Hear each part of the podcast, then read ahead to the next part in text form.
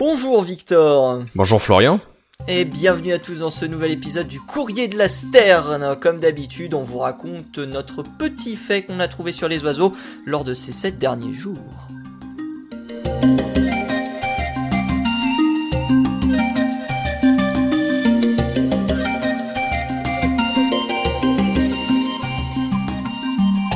Comment ça va mon cher Victor? Bah ma foi ça va très bien et toi?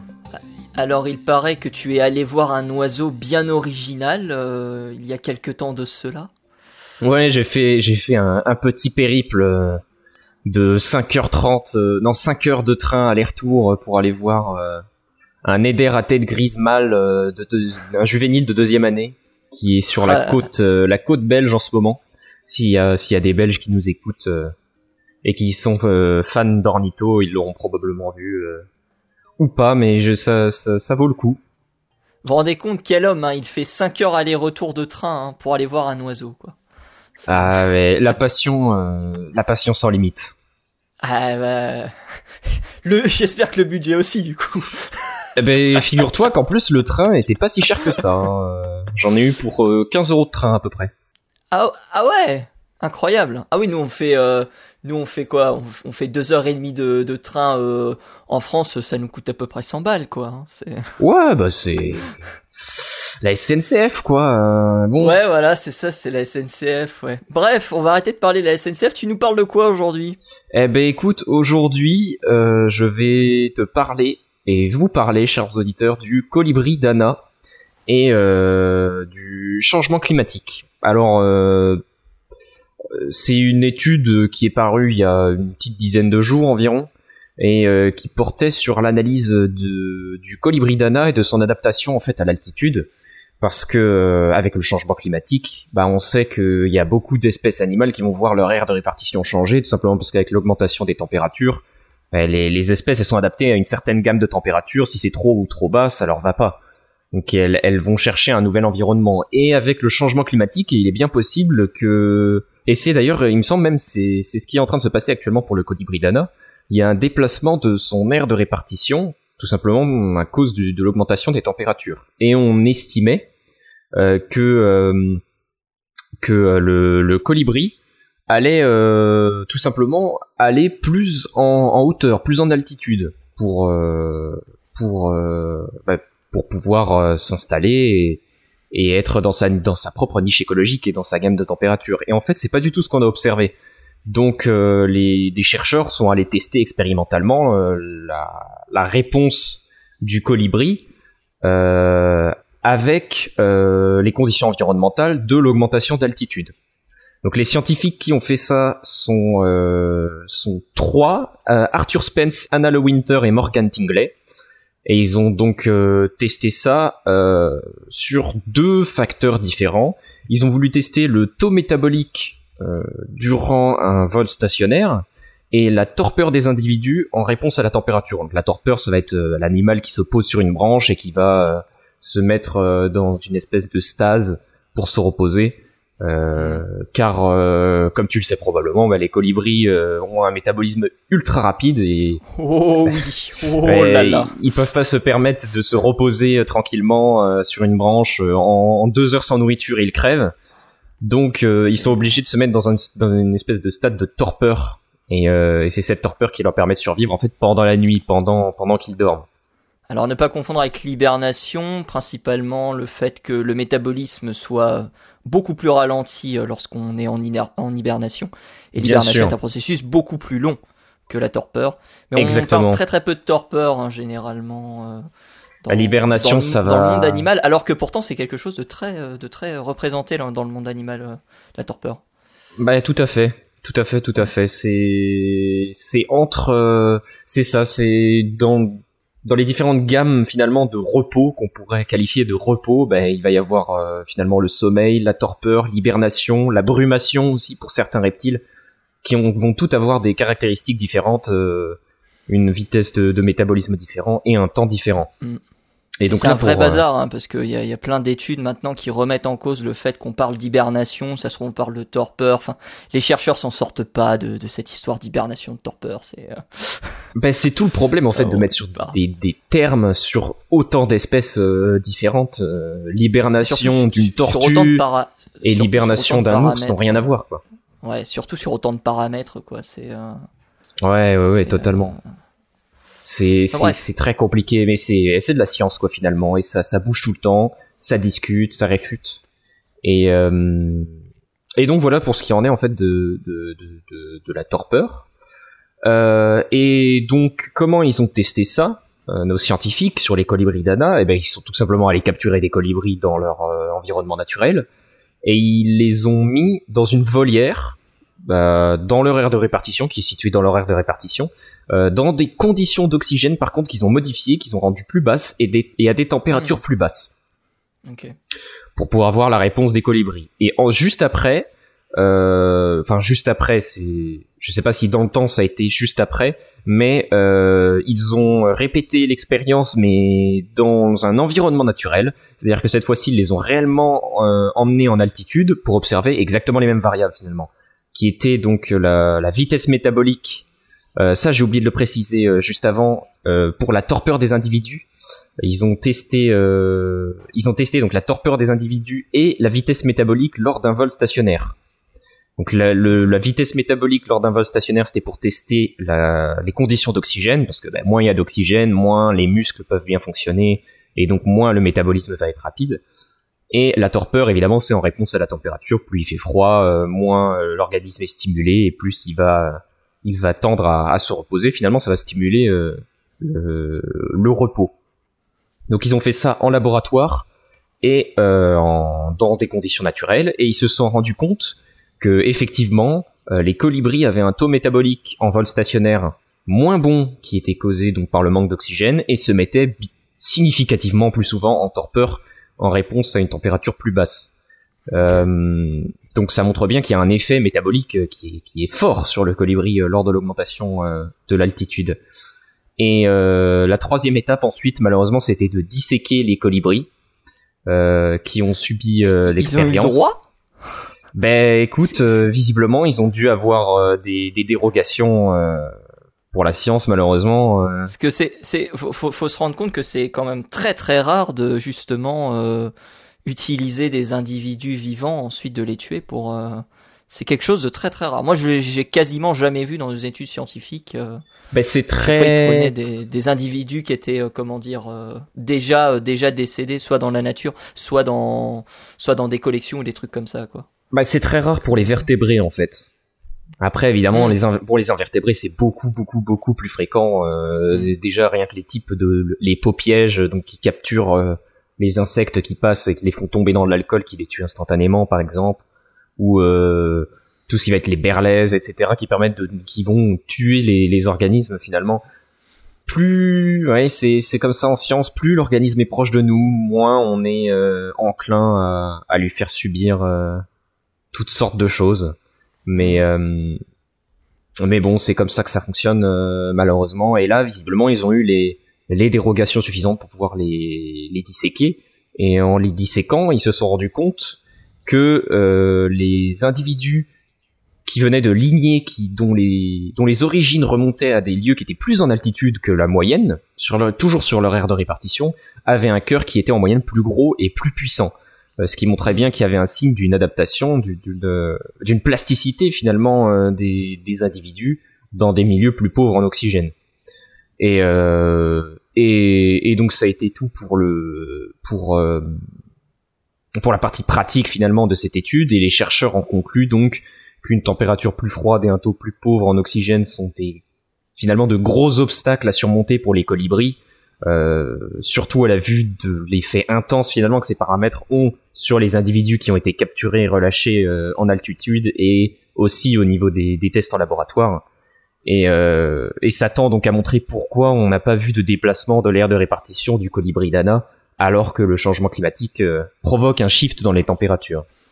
C'est super intéressant parce que moi été tombé sur une étude, alors je sais plus laquelle, c'était en Papouasie-Nouvelle-Guinée je crois, où justement ils montraient que l'oiseau grimpait en altitude puisque justement le les, les, températures étaient, étaient trop importantes à l'étage à l'étage où il était, donc l'oiseau arrêtait pas de monter justement.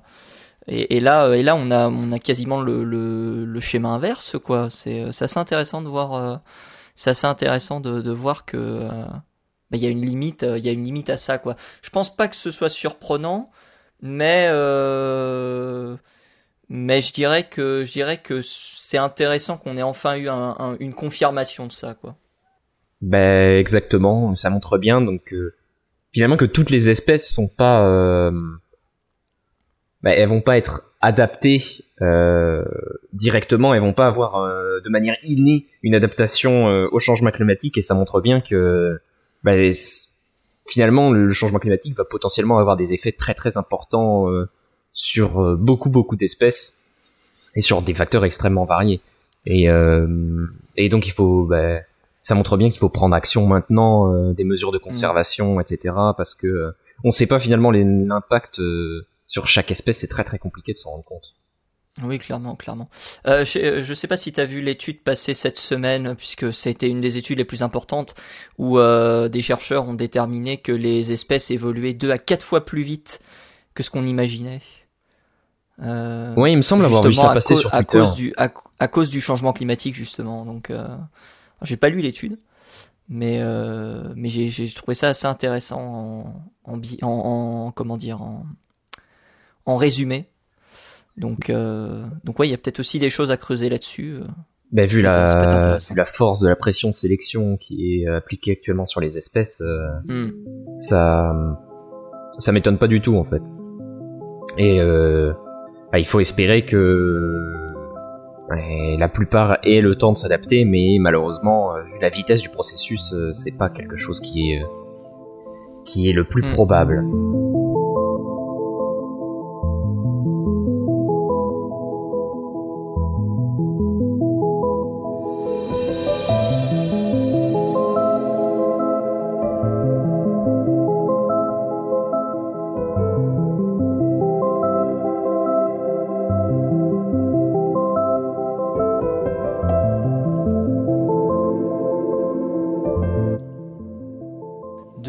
Je vais te parler d'un oiseau. Oh, quelle surprise, nous sommes dans une émission où on parle d'oiseaux. Euh, je vais te parler du toui. Est-ce que tu connais le toui?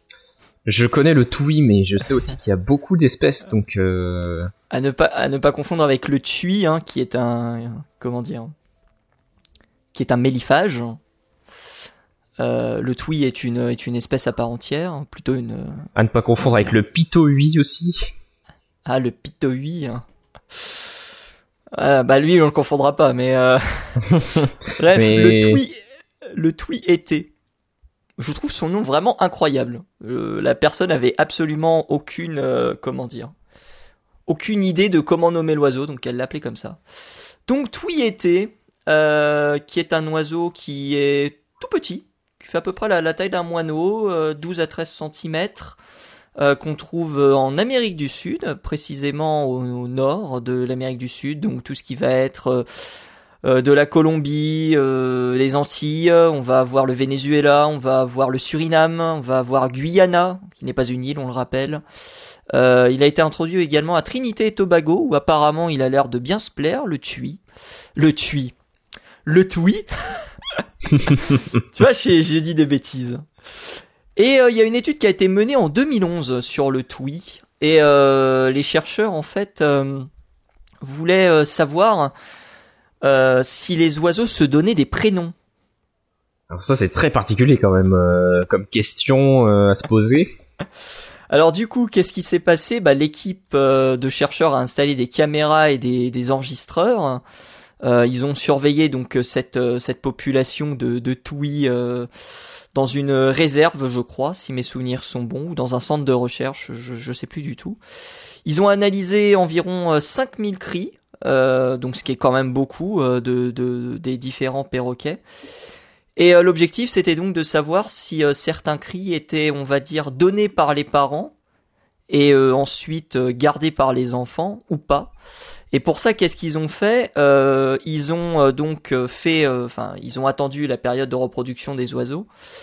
Ils ont croisé neuf dénis, ils ont échangé les œufs entre les différents les différents oiseaux pour savoir si c'était quelque chose qui était inné c'est-à-dire que s'il y était quelque chose qui était entre guillemets génétiquement programmé, ou si c'était acquis, c'est-à-dire quelque chose qui allait être appris par la suite. Et euh, ils ont déterminé que euh, des oisillons, enfin les oisillons, adoptaient des cris de contact très similaires à, leurs parents lors des premières semaines de vie. Et donc concrètement, les parents, entre guillemets, nommaient leurs enfants. Incroyable, hein? Purée, oui, c'est pas mal du tout. C'est une étude qui est euh, assez ancienne, tu disais, 2011 2011, ouais, 2011, réalisé par le, le Cornell Lab of Ornithology euh, avec un certain Monsieur Berg euh, à, l'étude principale et son équipe. Euh, donc une, une étude assez assez intéressante qui serait liée, ou plutôt les résultats de cette étude seraient liés pour pour les chercheurs euh, au fait que euh, les perroquets, donc les psittacidés, euh, ont des périodes extrêmement longues menant à l'indépendance. que cela est sans doute lié à la taille de leur cerveau. Alors ça, je n'ai jamais vraiment confirmé cette, cette réflexion de savoir si la taille du cerveau était, on va dire, dépendante ou plutôt était était en corrélation avec le fait que euh, le développement de l'individu était plutôt long. Moi, c'est pas la première fois que dont, dont j'entends parler de ça. Quand tu regardes euh, les animaux avec euh, qui, qui, prennent leur indépendance le plus tard, ben tu vas voir l'humain, tout ce qui va être les grands mm. chiens, les grands singes. Donc le deuxième grand singe avec le, le temps le plus long de non indépendance où il va rester avec le parent, c'est Laurent Houtan. Euh, tout ce qui va être aussi les, les baleines ou les baleineaux restent très liés à leurs parents et restent longtemps dans, dans la famille. Il me semble que oui, il y il y a une corrélation qui est assez claire euh, entre taille du cerveau et, et temps de, on va dire pour euh, pour quitter le, le cocon familial. Mm. Mm.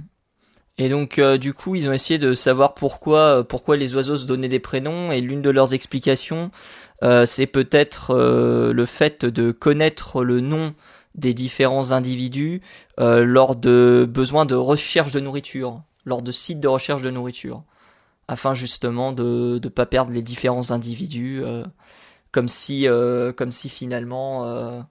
Alors je sais pas si c'est en groupe familiaux, j'ai pas pu avoir accès à l'étude parce qu'elle est payante, mais il y avait quand même pas mal de pas mal d'articles sur le net qui en parlaient, donc en, comment dire, en croisant les sources, il y avait possibilité de, de remonter quelque chose d'intéressant. Mais, mhm. euh, mais je trouve que c'est euh, je trouve que c'est une étude assez euh, assez intéressante et une explication assez intéressante par rapport par rapport à par rapport à l'utilisation justement de ces de ces prénoms entre guillemets vis-à-vis de comment dire du, maintien du contact avec les, les, différents les différents individus. Ce qui me permet euh, je sais pas si tu as entendu parler de ce qu'on appelle l'individual acoustic monitoring ces dernières années. Pas du tout. Euh, qui est une méthode de, en gros, euh, une méthode pour euh, différencier les différents, les différents oiseaux d'une, d'une même espèce. Et il s'est avéré chez certains oiseaux, comme les pipites par exemple, que l'individual acoustic monitoring était vérifié, c'est-à-dire que chaque individu possède sa propre signature musicale. C'est-à-dire et, et ben, c'est-à-dire que aucun individu ne chante de la même manière. Ah. Et donc du coup, euh, ils ont déterminé. Alors il y a d'autres, euh, chez d'autres oiseaux, ça s'est fait aussi. Je crois que ça s'est fait aussi chez les perroquets au Costa Rica, mais je me souviens plus du tout de la, teneur de, de l'étude en question. Et euh, donc du coup, ils ont déterminé que, que ces oiseaux pouvaient pouvaient être reconnus facilement aussi par les chercheurs lorsque ils ont justement la signature, on va dire sonore. et c'est un nouveau champ de recherche pour justement traquer les différents individus, c'est-à-dire euh, voilà réaliser les, les, les, différents suivis de, de population, ce genre de choses-là, de, de, bien euh, de bien les différencier. Je pense que ça peut rentrer aussi en, ligne de compte euh, de l'individual acoustic monitoring cette cette étude qui montre justement que, que les individus ont, ont, des champs qui peuvent être qui peuvent être comment dire qui peuvent être différents d'un individu à l'autre. J'ai envie de te dire c'est pas surprenant en fait vu la diversité de chants qu'il y a et vu, on va dire, euh, et on a déjà eu l'occasion d'en reparler dans, dans, le courrier de la Sterne, euh, le, le, fait que les, comment dire, les, les, les chants soient aussi euh, diversifiés et changent au fur et à mesure du temps. On l'avait vu notamment avec le brouillon à gorge blanche. Mhm. Euh, moi personnellement, c'est pas quelque chose qui me qui me surprend. Ben non, c'est clair que c'est pas c'est c'est pas du tout surprenant. Et c'est il y a probablement une un, un très gros avantage à l'individualisation du son et ça, mm. euh, j'avoue qu'il faudrait euh, une étude pour pouvoir essayer d'éclaircir un petit peu au niveau comportemental ce que ça apporte. Mais euh, peut-être que ça permet de peut-être de rapprocher les ceux, ceux, qui viennent d'une même peut-être d'une même couvée et du coup qui auraient des chants plus similaires qui sauraient se reconnaître. Je sais pas du tout. Mais bah, je pense, je pense, euh, il me vient par exemple l'exemple des, des orites à longue queue, des mésanges à longue queue, euh, si, si vous gardez l'ancienne dénomination. Euh, tu sais qu'ils se baladent en, groupes familiaux et qui se réunissent en hiver à plus de 40 voire 50.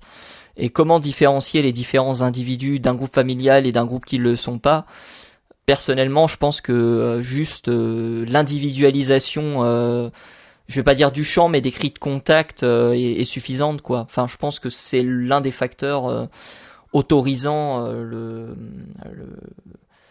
le, le, fait de que les individus se reconnaissent, quoi. Ouais, ouais, bien sûr. Non, ce serait pas du tout étonnant. Hmm. Hmm. Donc voilà, une étude très intéressante sur les prénoms à l'occasion de la semaine, non, du, de la journée internationale des psittacidés qui avait lieu la semaine dernière, hein, qui avait même lieu cette semaine mais on sera la semaine dernière euh, lors de la diffusion. c'est un peu compliqué, mais euh... mais donc du coup voilà, euh, journée internationale des des psittacidés qui a lieu, euh, je sais plus en fin fin fin mai à chaque fois. Euh, journée journée internationale des oiseaux, il y en a un peu pour tout. Il y a les martinets, je crois, dans pas longtemps d'ailleurs, si je dis pas de bêtises. Alors je sais plus si c'est je sais plus si c'est le 20 juin ou si c'est un peu plus un peu plus tard. On aura peut-être l'occasion d'en reparler d'ailleurs du, Martinet. Oh oui, très probablement. Beaucoup de choses à dire sur lui. Oh, oh, oh, oh, oui, oh oui, beaucoup, beaucoup de choses à dire. Euh, mais en attendant, bah nous on va conclure là. Euh, j'espère que vous avez passé un agréable épisode dans notre compagnie. J'espère que vous avez encore appris beaucoup de choses sur euh, le monde des oiseaux. Et comme d'habitude, on se retrouve la semaine prochaine pour de nouvelles informations. Peut-être as-tu quelque chose à rajouter, mon cher Victor? Oh, pas du tout, c'était une excellente conclusion, ma foi. Eh bien, sur cette excellente conclusion, on vous donne rendez-vous la semaine prochaine. Salut à tous et salut à toutes. Salut tout le monde.